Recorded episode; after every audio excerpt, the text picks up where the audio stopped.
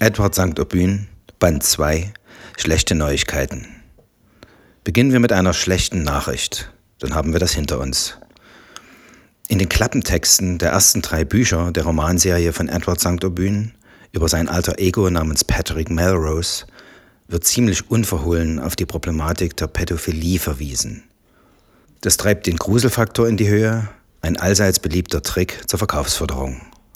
Der Mitarbeiter der Redaktion des Verlages hat alles richtig gemacht.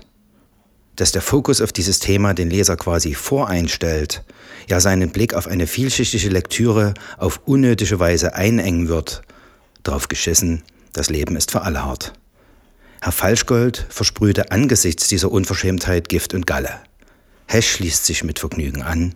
In einer gerechten Welt würde die Leuchte, die das verzapft hat, in der Putzkolonne verrotten. Der Schaden ist angerichtet und so erklärt sich der Einstieg. Punkt 1 zum Buch. Eine pädophile Präferenz zu haben, kann jedem passieren. Es gibt Menschen, die von sich selbst wissen, dass sie scharf darauf sind, sexuelle Handlungen an Kindern zu begehen. Darunter befinden sich auch die Eltern potenzieller Opfer.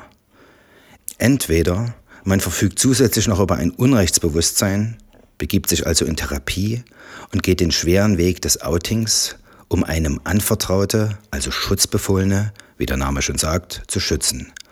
Oder aber man lebt seine Neigung aus und zerstört die ganze Familie inklusive der Seelen aller Beteiligten. Unter den Pfaffen gibt es da eine lange Tradition. Kunstvoll wurde über Jahrhunderte hinweg unter den Teppich gekehrt, wenn Papi seine Nächstenliebe allzu wörtlich nahm. Nicht wenige in ihrer Jugend solcher Art beglückter Menschen schlagen einen künstlerischen Weg ein, malen oder schreiben verzweifelt gegen den Schmerz in ihren Herzen an. Manche von ihnen enden als Vegetarier und Impfgegner völlig mittellos in Berlin, andere wiederum versuchen sich mittels Drogen auf Raten umzubringen, bekommen sich wieder eigenen Erwartens irgendwann auf die Reihe, überleben und werden sogar berühmt. Womit wir bei Edward St. Aubyn wären, dem Autor von Schlechte Neuigkeiten, dem Band 2 seiner Saga um sein alter Ego Patrick Melrose, um den es hier geht. Wir haben den Bucheinband kaum hinter uns und siehe da, schon wird's kompliziert.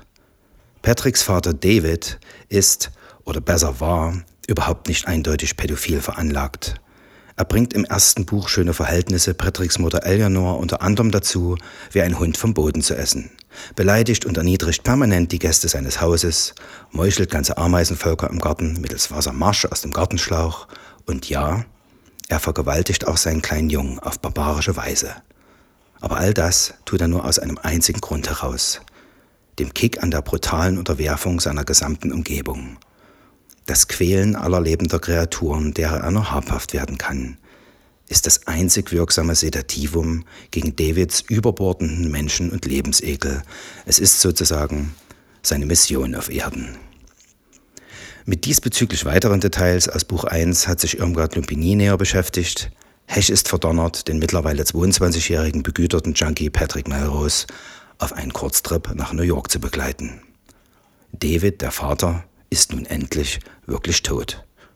Er liegt als Staub fast das ganze Buch über in einer Urne, was ihn aber nicht hindert, weiterhin über die Maßen dominant aufzutreten. Und das liegt an seinem komplett abgefuckten Arschloch von Sohn. Patrick fliegt nach New York City, um die Asche seines Vaters heimzuholen. Vom Hinflug an, beginnend mit einem Geschäftsmann namens Earl Hammer, bis hin zur letzten Nacht im Hotel, welche er mit einer Frau namens Rachel verbringt, findet Mr. Melrose alles und fast jeden Menschen, der ihm über den Weg läuft, schlicht zum Speien scheiße. Essen und Wein, der Sex und die Babys, siehe auch die Liebe, des Weiteren die Kriegsspiele kleiner sowie großer Jungs und schlussendlich die Erhabenheit der Kunst. Das wäre so mal über den Daumen das, was die Welt so zu bieten hat. Als er aber zwischendurch methodisch beschreiben darf, wie er sich so seine Drogen beschafft und sozusagen einen Beipackzettel herunterzitieren kann, wie und für welche speziellen Stimmungen ganz bestimmte Arten von Rauschmitteln einzusetzen sind, da beruhigt sich auch das Buch auf wundersame Weise. Das bleibt allerdings nicht lange so, denn Patrick Kaut, frisch vom Rausch gestärkt, sofort wieder besessen die mannigfaltigen Vorstellungen seiner Erlösung durch. Er will pausenlos und einfach so sterben. Denn egal wie er sich abschießt, er bleibt immer voll beschissen, voll am Leben.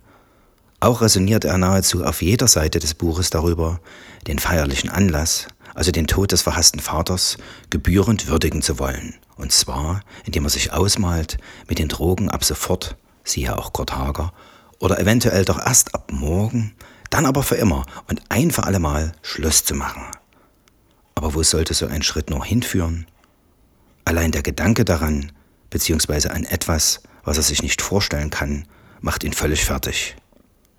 Abgerundet wird das ganze Höllenspektakel noch durch zwei, nennen wir sie Ausnahmen, sprich zwei Personen, welche Patrick nicht völlig egal sind. Mit einer davon kommt er sogar richtig prima aus, nämlich, ups, seinem Lieblingsdealer Pierre, welcher seinerseits einmal acht Jahre in einer Irrenanstalt gelebt hatte in der Annahme, er sei ein Ei. Bis er einfach aufstand, sich anzog und nach Hause ging, weil er nämlich, äh, urplötzlich genug davon hatte, ein Ei zu sein. Pierre ist selbst sein bester Kunde und lebt nach strengem Ritus. Zweieinhalb Tage am Stück ist er wach, in dieser Zeit ist er erreichbar und verkauft seine Drogen. Dann setzt er sich einen großen Schuss Heroin und schläft 18 Stunden lang durch. Patrick findet ihn spitze, solange der Mann ans Telefon geht.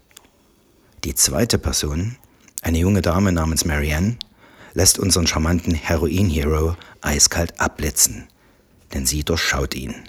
Patrick will sie unbedingt vögeln, sie ja auch besitzen, was für den Leser insofern bemerkenswert ist, weil er zumindest einmal irgendetwas anderes will, als sich mit Heroin abzuschießen und sarkastisch durch die Gegend zu giften. Über den jungen Mr. Melrose herzuziehen, delegiert Heshy hier jetzt nicht einfach weiter mit dem sogleich folgenden Zitat von Marianne, nein, er gibt nur den Gentleman und lässt der Dame den Vortritt. Zitat. Gott, dachte Marianne, warum hatte sie sich darauf eingelassen, mit diesem Typen essen zu gehen? Er las die Speisekarte, als ob er von einer hohen Brücke in eine Schlucht starrte. Der Abend würde wohl eine ziemlich mühsame Angelegenheit werden. Patrick befand sich in einem geifernden Zustand zwischen Hass und Begierde. Da konnte man fast Schuldgefühle bekommen, dass man so anziehend war. Etwas weiter heißt es, der Veränderungseifer, den Patrick in ihr auslöste, würde praktisch auf ein Flächenbombardement hinauslaufen. Seine Augenschlitze, die aufgeworfenen Lippen, diese arrogante Art, wie er die eine Augenbraue krümmte, seine gebeugte, fast embryonale Körperhaltung, das bescheuerte, selbstzerstörerische Melodram seines Lebens, das könnte man doch alles fröhlich entbehren. Aber was bliebe dann noch übrig, wenn man sich all dieser Scheußlichkeiten entledigte es war, als versuchte man sich ein Brot ohne Teig vorzustellen. Abschließend stellt Marianne bitter fest, das Lästige daran, etwas zu tun, was man nicht tun wollte, war, dass einem all die Dinge bewusst wurden, die man anstelle dessen hätte tun sollen. Sag ich doch, lieber Herr Falschgold. Egal. Jedenfalls, great job, David. Oder ist man, oder besser Patrick, vielleicht irgendwann einmal im Leben selbst dafür verantwortlich, zumindest etwas besser drauf zu kommen? Auch David hatte einen Vater und der und so weiter. Edward St. Aubyn dazu im Interview, letztlich haben wir es bei meinem Vater mit jemandem zu tun, der so geworden ist, wie er behandelt wurde. Da fällt mir ein, was wissen wir eigentlich über Wladimir Putins Daddy? Weiter. Ach so, nee, das war's in etwa, was den Inhalt des Buches angeht. Punkt 2 Patrick Melrose featuring Edward St. Aubyn oder umgekehrt? Wäre diese ganze schwer verdauliche Story eigentlich noch größere Kunst, wenn Edward St. Aubyn hier nicht seine eigene beschissene Jugend veröffentlicht, sondern sich alles einfach so nur ausgedacht hätte? Nach einer behüteten Jugend irgendwo in Mittelengland? Bullshit. Klar, jeder Idiot kann ein paar winselige Liebesschmonzetten auf der Wandergitarre zusammennöhlen, wenn die Katrin weg von ihm und weg auch aus Friedrichroda nach Berlin abgehauen ist und sich nun für das durchlittene Tal der Langeweile an der ganzen Nation rächt, indem sie Karriere bei den Grünen macht. Mr. St. Aubyn dagegen hat einen Kampf ausgetragen, sich freiwillig oder von was auch immer getrieben mit den Dämonen seiner Familiengeschichte auseinandergesetzt wenn er sich das alles angetan haben sollte, um sich danach freier zu fühlen, so hoffe ich von Herzen für ihn, dass diese Rechnung aufgegangen ist. Geld hat er genug, an einem Diskurs ist er nicht interessiert, Starallüren sind ihm auch egal. Es war notwendig. Diese Geschichte konnte nur er erzählen. Das Thema jedoch ist ein universelles, wenn auch zum Glück bei vielen deutlich weniger dramatisch angelegt. Wie gehe ich meinen eigenen Weg? Und was mache ich mit diesem schweren Rucksack auf dem Rücken, in den irgendwer anderes einmal meinen Namen eingestickt hat, vor langer, langer Zeit? Was im Buch anrührt, wenn man nicht gerade mal wieder kotzen muss oder ins Bad rennt, um den Eimer auszuleeren, ist, wie leidenschaftlich Patrick seinen Vater hasst, aber eben auch liebt, weil er sich in ihm wiedererkennt. Oder anders gesagt, weil er das Gefühl hat, das Wesen seines Vaters zu verstehen und ihm dadurch, ob er will oder nicht, auch nah ist. Ausgerechnet wegen seines Vaters fühlt er sich nicht völlig alleine auf dieser Welt. Kaufen kann er sich dafür aber nur eine weitere prall gefüllte Tüte voller Selbsthass. Auf der anderen Seite ist er sich so gut wie sicher, dass vielleicht niemand sonst ihn je verstehen wird. Und wenn doch, ob er das dann überhaupt will. Denn das würde bedeuten, wieder verwundbar zu werden, sich einzulassen und vor allem noch den Nerv dazu zu haben. Er kann niemandem zuhören, kein Buch zu Ende lesen, keinen Film zu Ende sehen. Patrick Melrose zu sein heißt, das Wesen der Ruhelosigkeit zu leben. Wie eine Achterbahn, die niemals anhält. 24 Stunden am Tag obsessiven Ekel über alles und jeden frequentierend. Nur das Heroin weiß um die Gnade, nach der er fleht, in Form einer kurzen Pause im Atomwaffenprogramm seines Hirns. Frage. Warum war eigentlich keine der wichtigen Frauen in Heschis Leben je heroinabhängig? Antwort. Die waren nymphoman veranlagt. Ach so.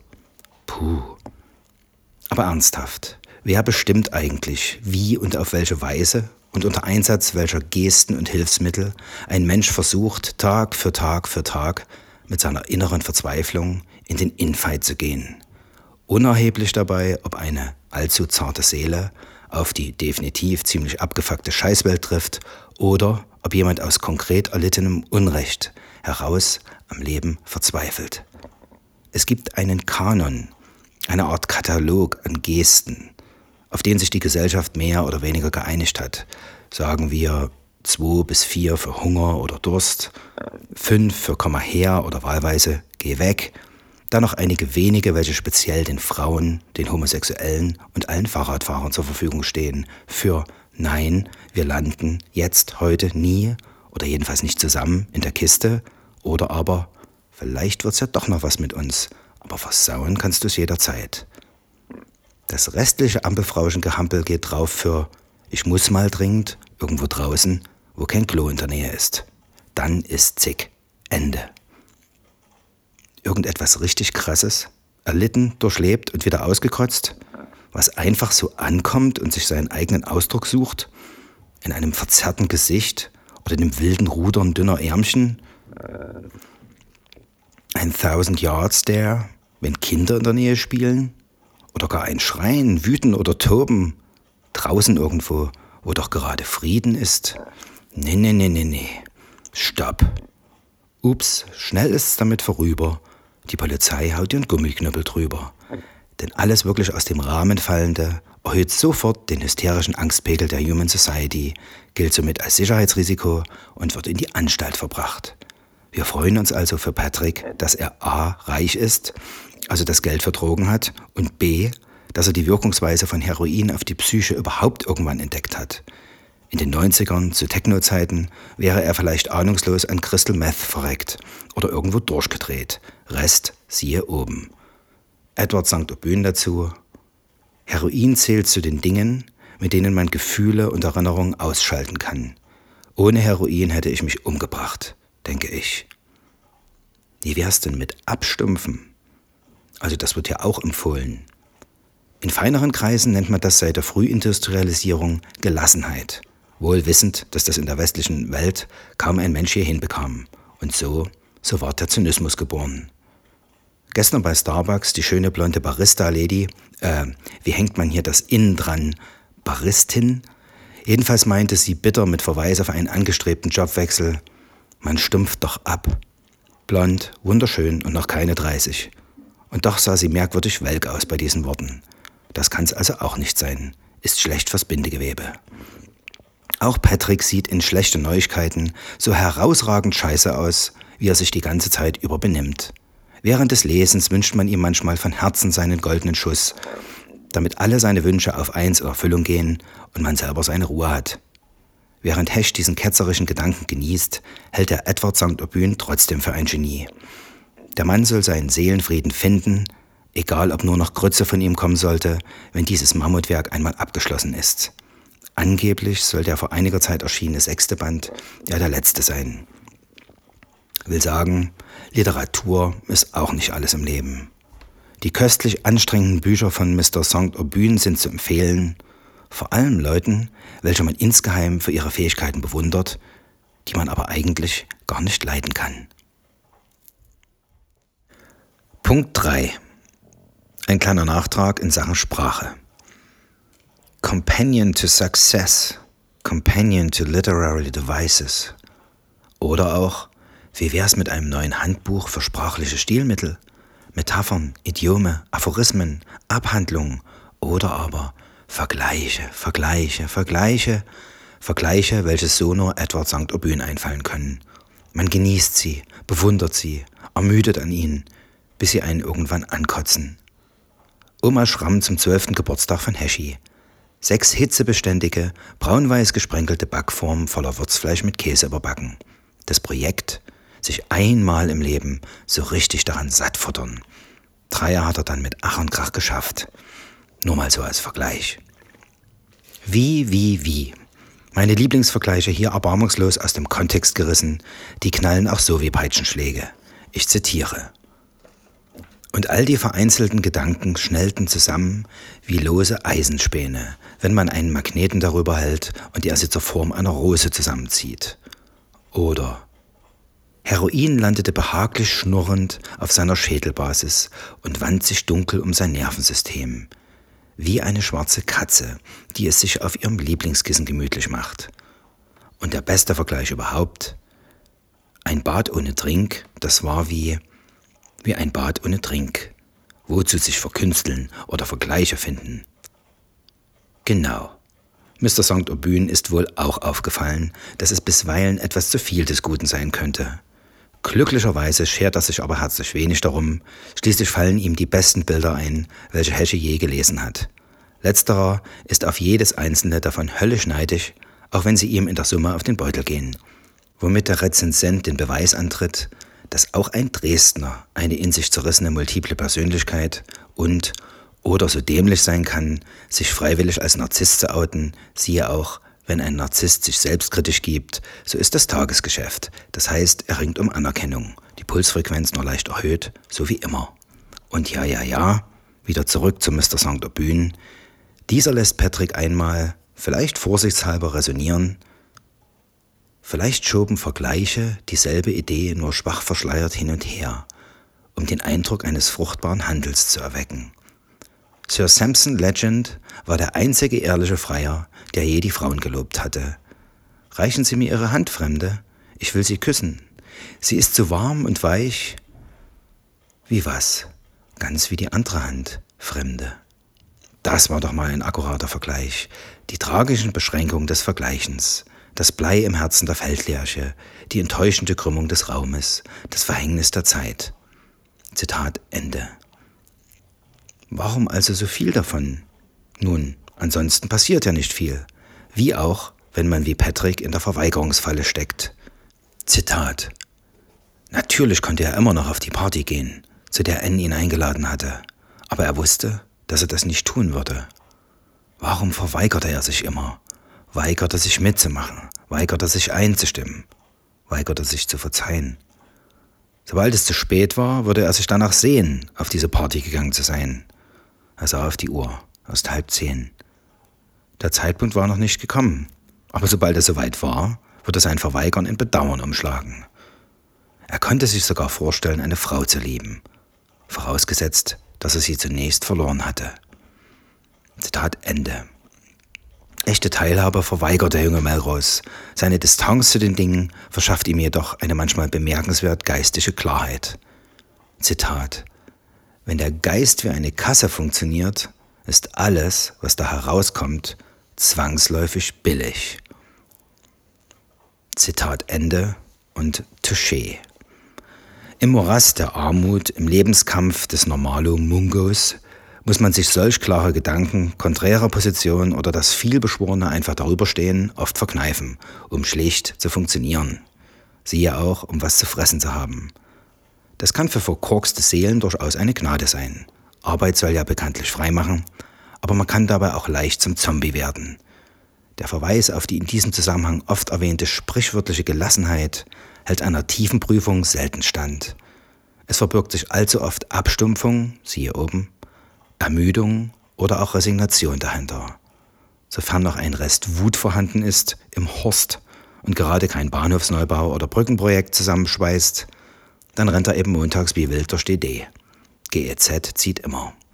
Und Patrick, den interessiert sowas einen Scheiß. Er leidet lieber wie ein Vieh unter Erkenntnissen, die er sich eben nun mal leisten kann. Zitat. Wie konnte er sich denken des Problems entledigen, wenn das Problem darin bestand, wie er dachte?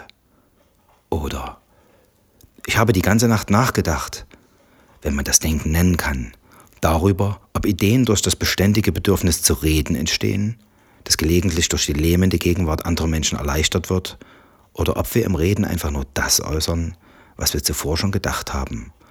Oder ganz, ganz fein zum Schluss, ich zitiere, er hegte überdies die entgegengesetzte Fantasie, dass er, würde er jeden Penny verlieren, aus der Notwendigkeit heraus Geld zu verdienen, endlich den Sinn des Lebens entdecken würde. Find's einfach raus, Patrick. Hechs Kontonummer ist die 2978953 bei der Ostsächsischen Sparkasse Dresden.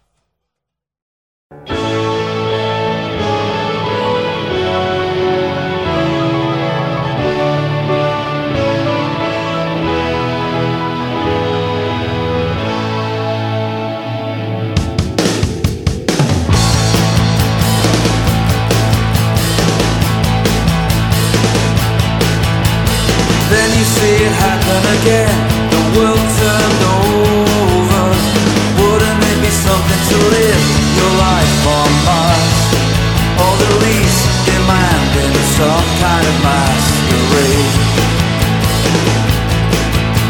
I never, never, ever in things uncertain. Hanging round the corner just when start In the case of I, my, me and mine October 1969 Where were you in 76? The long